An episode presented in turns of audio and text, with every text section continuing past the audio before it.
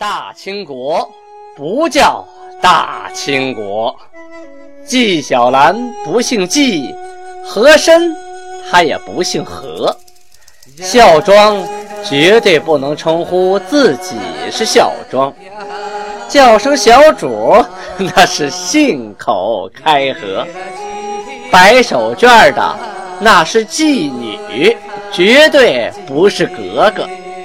好，今天。听俊贝勒播讲一段《青通剑》。听众朋友们，大家好。上次我们讲到清太祖天命七年，农历的壬戌年，公元一六二二年啊，讲到正月。正月，努尔哈赤占了广宁之后，休整了十天，大兵压境，直奔山海关。啊，后来呢，因为熊廷弼啊，把路上的这个。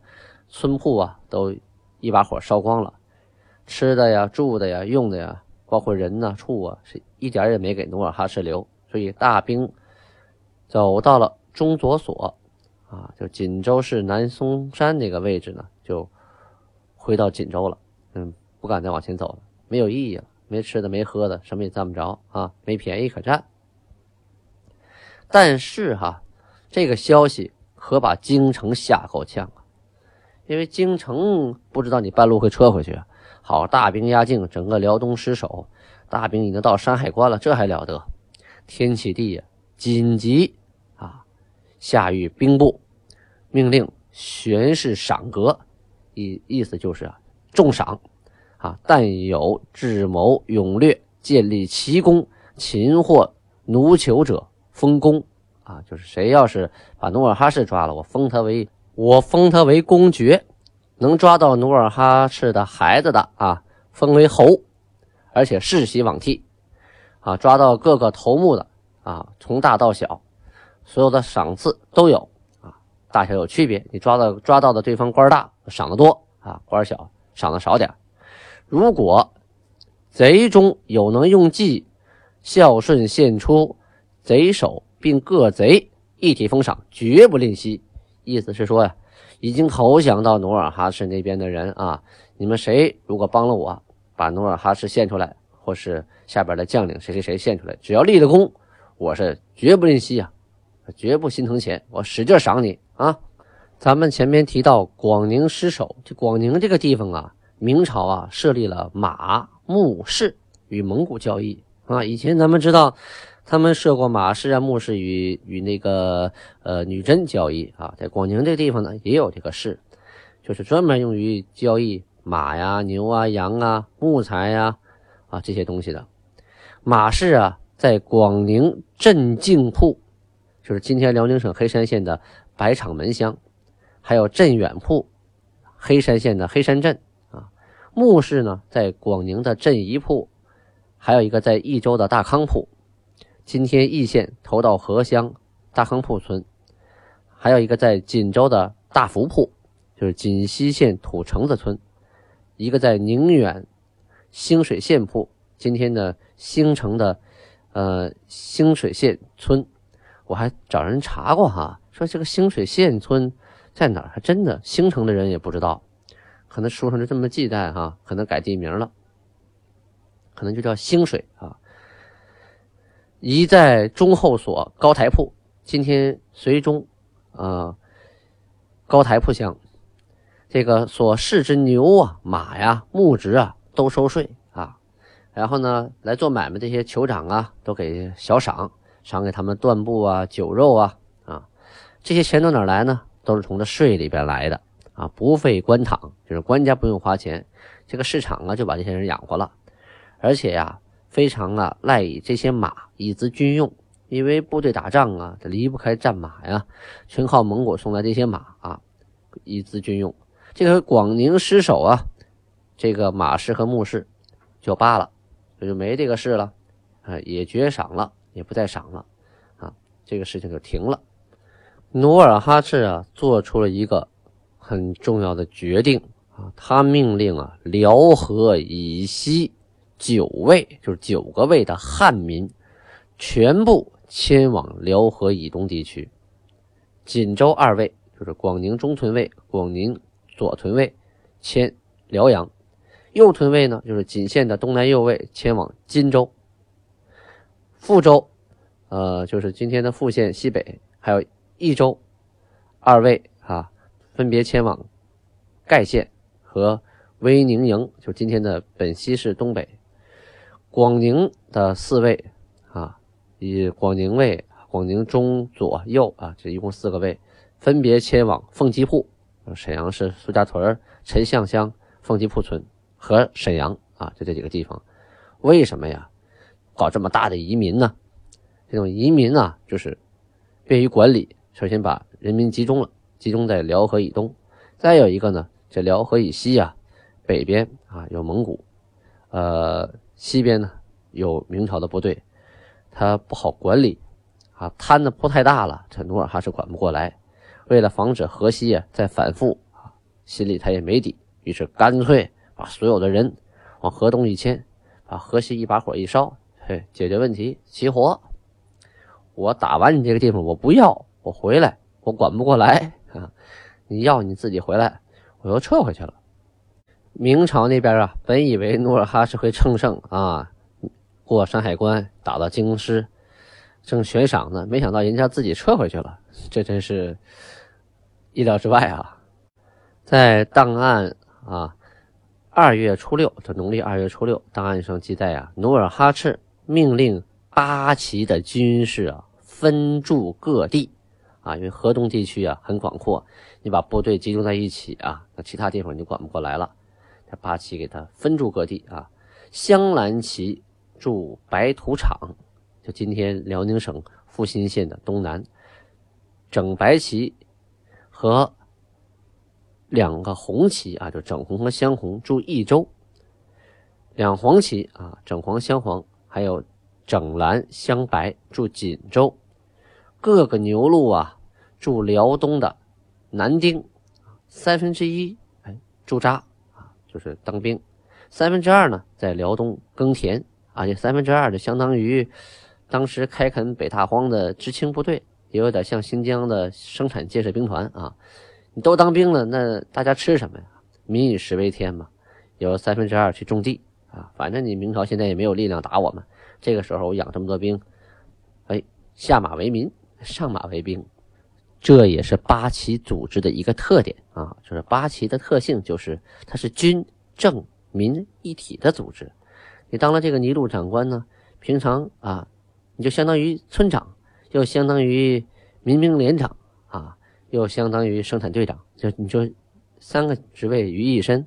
而这些人呢，八旗里的这个旗丁啊，既相当于农民，又相当于民兵啊，那又相当于公，又相当于士兵啊，他等于三个身份。所以啊，不打仗的时候就是老百姓，打仗披甲上阵那就是兵。简单的说，旗人就是上马兵，下马民呐。这里的档案呢，还有一段记载说，代善和皇太极啊，去益州那个地方收当地的户口。啊，就是收当地的老百姓编户造册，然后准备把他们迁走。可是益州城的人呢，不愿意离开故土，啊，不听，一下子就反了。代善呢也急眼了，啊，命令士兵大开杀戒呀，说杀兵三千，这是档案上记载的啊，实际上应该是连对方的兵带老百姓杀了三千。你不杀，对方就反，啊！你要迁走他，人家不走，不听你的，怎么办呢？就会出现这种屠城的情况啊。他为什么要要收这个益州呢？啊，这个益州啊，就是益县，它这个地理位置啊，哎呀，很特殊。北边是阜新，啊，东边是北镇，南边是锦州，西边是朝阳，它在正中间，啊，是个交通要道，很很关键。就是谁夺了这块呢？啊，都占据天时地利人和，所以呀，就把这地方迁走。我也不守这个地方，人没有了，那你没你有天时地利，你没有人和，你没有人，是个空城一座呀。所以要把这一线清掉啊，迁走。迁走了以后，你就是我的啊。对方来了，什么也得不着。如果你不愿意走，我也不能把你留给敌人，所以杀之啊。讲到这里啊，军备了感叹一句啊：战争年代没有人性可讲。没有公平可言啊！胜者王侯，败者寇啊！谁？呃，毛主席他老人家说了嘛，枪杆子出政权啊！谁握着武力，谁就是老大啊！谁有实力，谁就说了算。想弄死你就跟踩死个蚂蚁一样啊！所以大家要珍惜现在的和平年代，幸福生活呀！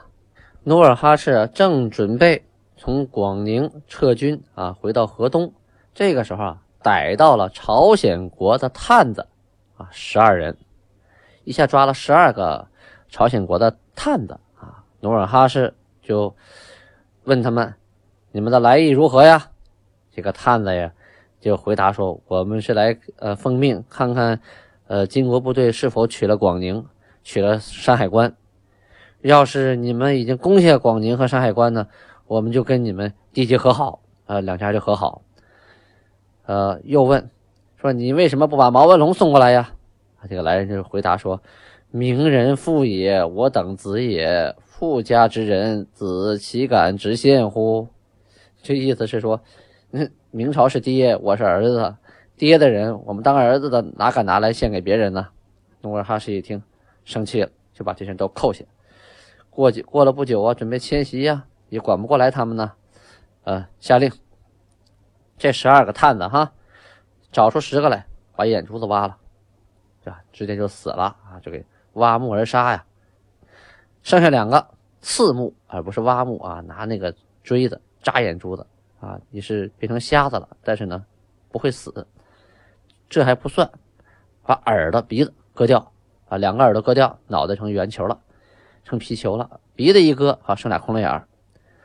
然后让他们带着书信回朝鲜。书信上怎么说的呢？大概这个意思：说明朝与朝鲜呢，如同父子，国大兵众，构起训端，至六年之久，我岂不知之？我曾劝子离父，今之已无离意。当我发兵征其父，岂可不留兵防其子？而收纳我镇江人很多，又称名为父母，而自以为强，不顾天象，犹如抗天。而为父母抗天，又有何意呀？这个这段书信呢，啊大概意思就是说呀，啊，明朝跟朝鲜，啊，你们是像父子哈。明朝国大，兵也多，是不是？我跟明朝打了六年仗了，我还不知道吗？我曾经劝过你啊，离开你的父亲。今天一看，你是确实不想离呀。我发兵打他爹，我能不留点兵防他儿子吗？哼！你今天收了我镇江那么多的人，还称名为父母，你觉得自己挺牛是吧？好，你不顾天意哈，你违抗天意，为了你的父母跟天对着干，你看你有什么好处啊？走着瞧。前边咱们提到过呀，明朝跟蒙古的啊木氏马氏停了。为什么停啊？努尔哈赤把这地方占了，蒙古那边啊没有明朝老大哥罩着了啊，一些散落的部落就开始人人自危了。一想，这要是等努尔哈赤打过来把我们都灭了，还不如主动归附啊。我们也需要呃日常的生活用品呢，物资啊。你说你用盐呢，用布啊，你怎么办呢？啊，人家护市场也给停了，我们这些牲畜往哪卖去呢？怎么活下去呢？哎。这个蒙古的乌鲁特部的明安、呃额德哲伊图、索诺木等等十七个贝勒和卡尔喀等部的台吉率领所属的军民三千余户啊，这等于是一万多人呢啊，并牲畜啊，每家都有牲畜啊，牛啊、羊啊、马呀，来归附努尔哈赤。努尔哈赤呢，把他们按的带了人的多少。原来官的大小，授给他们职位，还赐给他们貂鼠、舍利逊、狐狸、豪皮、虎皮等等裘皮啊，还有蟒衣、金银、绸缎、布匹、银器、房屋、奴婢、牛马、粮树，所用之物啊，是该赏全赏啊。卡尔喀呀，是个很大个地区啊。卡尔喀五部啊，还有一些呃牧民啊，比较呃散落在各处的。呃，听说这个消息啊，也有一千二百来户来归附，这又是一千二百多户啊！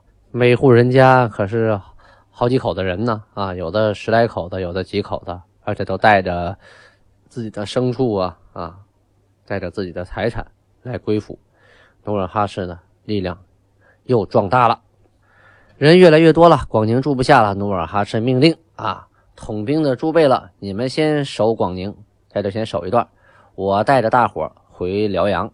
明年的时候，你们收拾完了，撤离广宁、益州等城，并将所有的财物啊都运往河东，这些城池啊，放火烧之，一个不剩，烧光。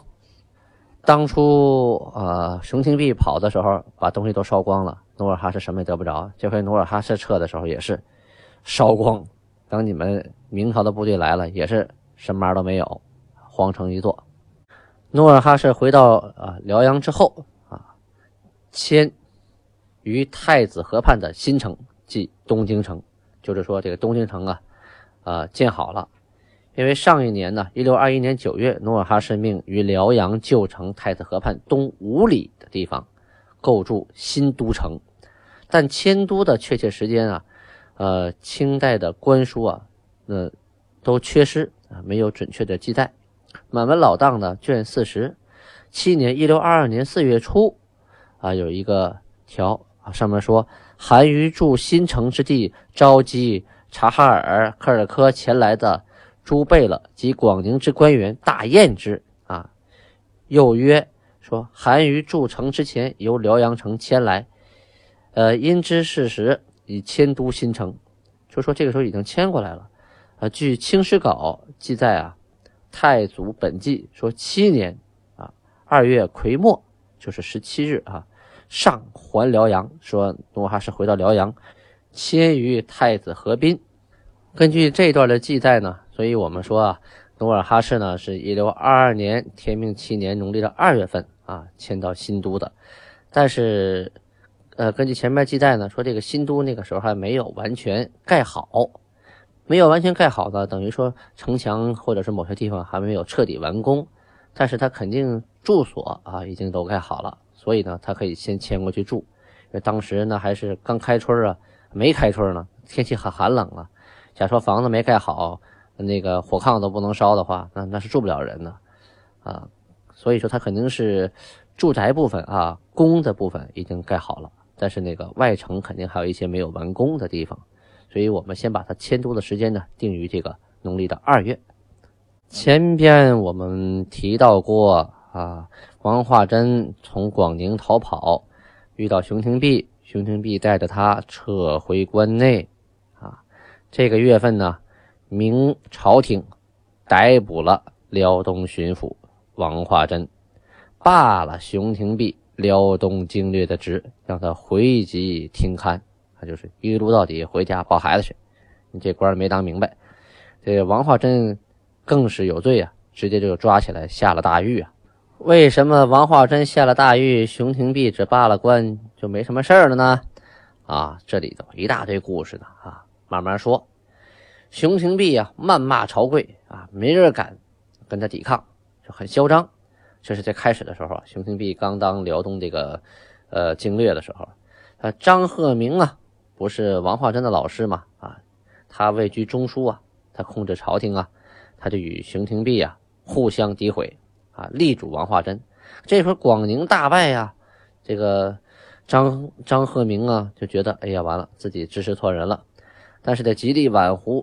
挽回自己的啊过失啊，就开始诋毁熊廷弼，啊，说王化贞呢是功罪相抵，而熊廷弼呢是有罪无功啊。熊廷弼也辩护啊，说臣是再堪之人啊，就是再次启用的人，以前当过经略了，这回又当经略，这回有负圣恩呐，确实罪在不赦。臣回关之日啊。已经就是我回山海关的时候，已经坐了个囚车，把自己关起来了啊，就等着你砍脑袋呢。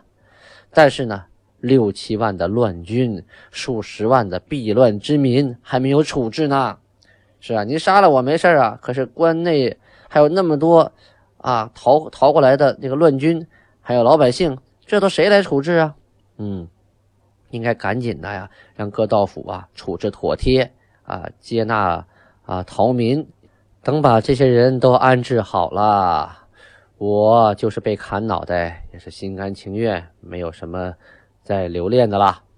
啊，后来呀，就有司会审，他他得正常走程序呀，法律程序。最后审来审去呢，啊，就说这王化贞呐，受命于败军之际，就他接管职务的时候啊，辽东形势已经是大败了，广宁啊，危在旦夕。他一个人撑了八个月，已经不容易了。但是呢，他确实是不懂兵啊，啊，只知道打，但是他不知道怎么打。敌人还在百里之外呢，自己就吓得逃出了广宁。哎，一个人单枪匹马逃到外边，这都是王化贞的不对。再说熊廷弼这个人确实有才识有气魄啊，往年镇辽东，辽东在，他离开辽东，辽东就完了啊，跟他也是有一定关系。这回二次启用他为经略啊，让他控山海关。呃，但是呢，他啊无心啊恋战，与这个王化贞呐两个人啊为毛文龙的事儿啊争功的事儿，唇枪舌剑的，互相的谁也容不下谁。这个京府不和呀，致使辽东失陷，所以啊，他们两个都有罪。最后呢。按国法，熊廷弼、王化贞，通通判死刑。哎呦，这事可不小。后来呀，要行刑的时候啊，这个熊廷弼啊啊，使人贿赂内廷四万两银子啊，就是把钱使劲往上往上塞呀，有多少钱塞多少钱。后来这个事情啊泄露了，东厂的太监魏忠贤啊特别生气，这事儿还了得，命令马上斩了他。前边我们不是说了吗？王化贞下狱，熊廷弼啊回其听勘。这回一审，这个熊廷弼也被抓起来了。抓起来了，熊廷弼早有准备呀，所以啊，拿出这个四万两白银啊，贿赂整个的所有的廷内的大臣，帮他说好话。结果这事儿呢还漏了。这魏忠贤啊，本来就恨他，这回要立刻斩啊斩首。当时的左副都御史叫杨涟啊。还有一些官员，因为揭露魏忠贤呐，下了狱啊。他们看不惯魏忠贤，下了大狱。这个时候呢，啊，借此机会落井下石，说他们受了是熊廷弼的贿赂，所以呀，才诬告魏忠贤。那魏忠贤是更恨熊廷弼了啊。还有阉党大学士啊，冯全也恨熊廷弼。当时呢，也给皇上上书，出了一个试刊，叫《辽东传》。给皇帝看，列出了啊熊廷弼这些年的所作所为。御史梁梦环啊说熊廷弼啊亲盗军资十七万，啊御史刘辉说熊廷弼啊家资百万呐，啊应该把他的家都抄了啊以左军啊给扩充军资。魏忠贤呀就是一直追讨下去，就是抄家抄到底呀，你的亲戚呀朋友啊啊孩子呀跟你有关的。都开始抄啊！崇祯元年啊，一六二八年的时候，就是赵冕追赃，就是不再查下去了啊，跟他有有关系的人就不再追查了。崇祯二年的时候，一六二九年啊，赵许妻子啊，就是允许他的孩子带他爹的脑袋回去归葬。五年啊，这崇祯五年一六三二年的时候，这个王化贞啊才正式服刑。比他晚死了好几年。这王化贞呢，因为他没有钱去那个贿赂上官啊，反而呢多活了好几年，所以他到崇祯五年（一六三二年）才伏诛，就是被砍头。好啊，与努尔哈赤对战的这个经略、辽东经略和辽东巡抚熊廷弼、王化贞就落了这么个下场啊。今天呢，我们轻松见就讲到这里。感谢大家的倾听，咱们下次再见。